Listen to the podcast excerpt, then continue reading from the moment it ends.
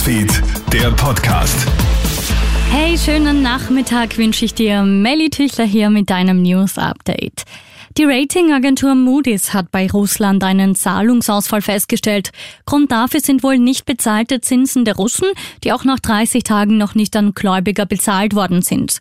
Aus Moskau heißt das aber, wir sind nicht zahlungsunfähig. Wegen der Sanktionen des Westens kann einfach nicht überwiesen werden.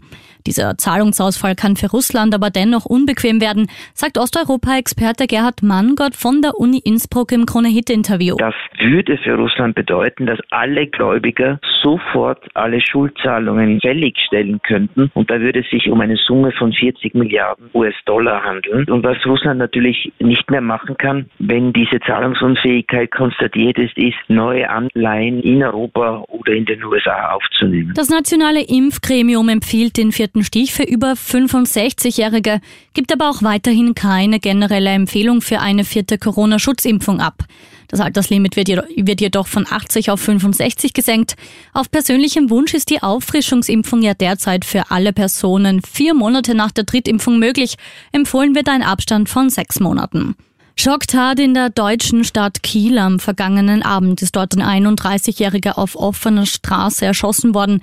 Laut der Polizei und der Staatsanwaltschaft werden mehrere Schüsse auf den Mann abgefeuert.